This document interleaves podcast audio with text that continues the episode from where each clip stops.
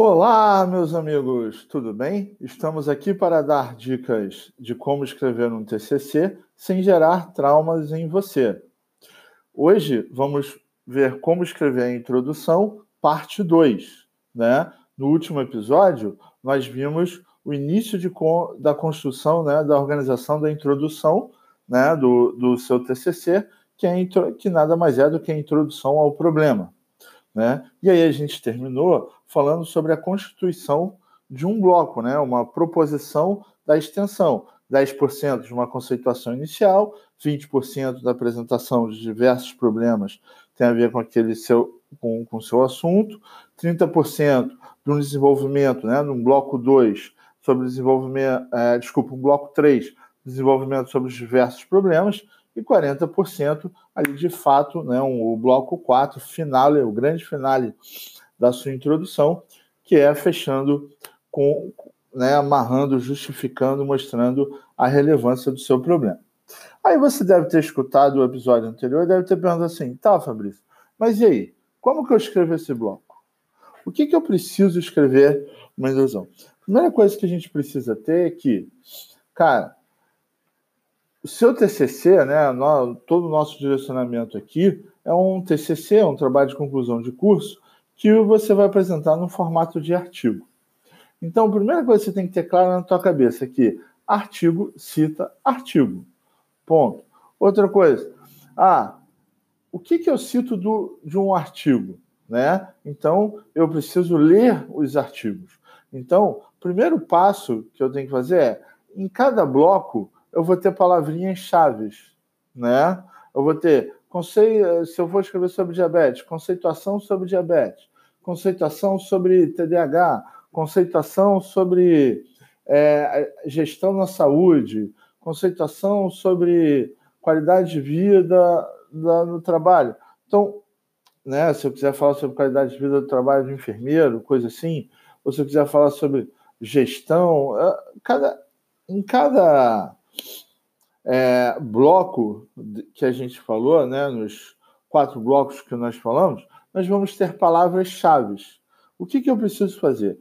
Recruto essas palavras-chave, jogo no Google, né, no Google Acadêmico, nos buscadores PubMed, né, vocês podem. É, na descrição a gente vai colocar ali os, os, os sites certinhos, tá? É, onde vocês devem buscar o, os artigos, fiquem tranquilos. Mas vamos supor, Google Acadêmico, que é o que todo mundo vai sempre. Então coloco lá no Google Acadêmico. E aí para cada bloco desses, eu vou fazer uma pastinha desses artigos. Por quê? O correto é que eu monte, eu construo uma tabela para cada bloco, aonde eu faça como se fosse um fichamento, entre aspas, desse, desses artigos. Eu vou fazer uma tabelinha, então, onde eu tenho ano, título do artigo, autores, revista, né? Aí coloco é, objetivo, metodologia, né? principais resultados e minhas observações sobre é, esse artigo. Então, eu monto essa tabelinha, coloco, vou no Word, coloco em modo paisagem, monto essa tabelinha super né, bacana, e aí, de cada artigo, bloco 1, e esse artigo, vou lá e preencho. Bloco 2, vou lá e preencho. Bloco 3, vou lá e preencho. Depois de ter preenchido, ter visto ah, sobre conceituação, ah, é, é um bloco de 10% e tal. Ah, então eu já tenho aqui um número bacana de artigos. Ah, Fabrício, por que, que você fala para eu falar sobre os principais resultados, é, coisas assim?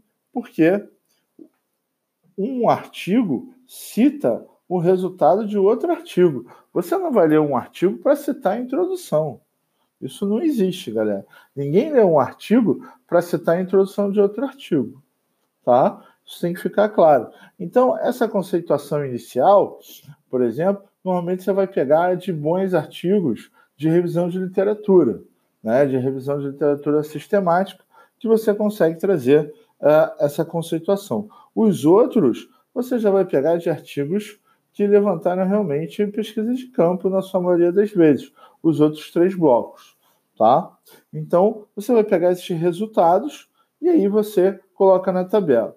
Colocou na tabela, fechou lá o bloco 1, você vai escrever lá os seus dois, três parágrafos relacionados ao bloco 1. Depois os seus quatro, cinco parágrafos relacionados ao bloco 2. Depois os seus cinco, seis parágrafos relacionados ao bloco 3. Depois os seus seis parágrafos relacionados ao bloco 4. Né? Vamos dizer assim, eu vou ter ali né, né, 10, 20, 30, 40%, né, segue essa organização. Então, uh, aí vai de acordo com também né, uma introdução, ela não pode ser muito grande, também não pode ser muito pequena. Então, vamos botar aí duas páginas, duas páginas, no máximo é uma introdução de um artigo. Então, escrevi aquele bloco de conceituação. Vou para o segundo bloco. Escrevi. Aí depois vou para o terceiro bloco. Produzo algo sobre aquilo. Depois vou para o quarto bloco. Depois que eu produzir e organizar cada bloquinho desses, eu pego tudo e aí jogo tudo no mesmo arquivo de né, os textos e aí eu vou fazer a costura, galera.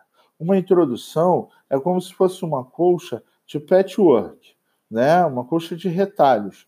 A gente começa numa parte, cada um, né, fazendo sua parte ali, cada um fazendo sua, né, cada parte, e aí depois a gente junta tudo, fazendo uma colcha de patchwork. Eu pelo menos quando eu brinquei de fazer uma, foi, foi assim que eu fiz. Um dia eu posto foto da, da, da que eu fiz de patchwork, ficou muito bacana.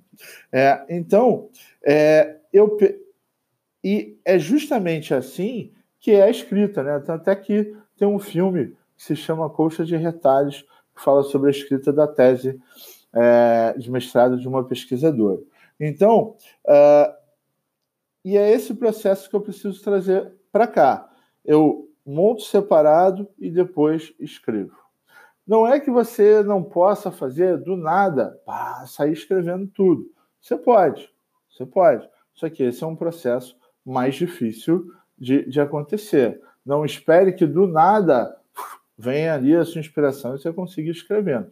Então, uh, existe essa técnica, que é uma coisa mais mecânica e que vai te dando mais direções. E aí você, com todas as, as dificuldades, né, que não você, mas escrever é um processo muito difícil, você consegue ir suprindo uh, a sua capacidade de, de escrita. Tá? Então, é, esse é um. Essa é uma, uma questão que a gente quis é, mostrar para vocês. Então, só lembrando que esse primeiro bloco é uma contextualização, né, uma conceituação inicial sobre o seu tempo, né, sobre ali o seu problema, tá?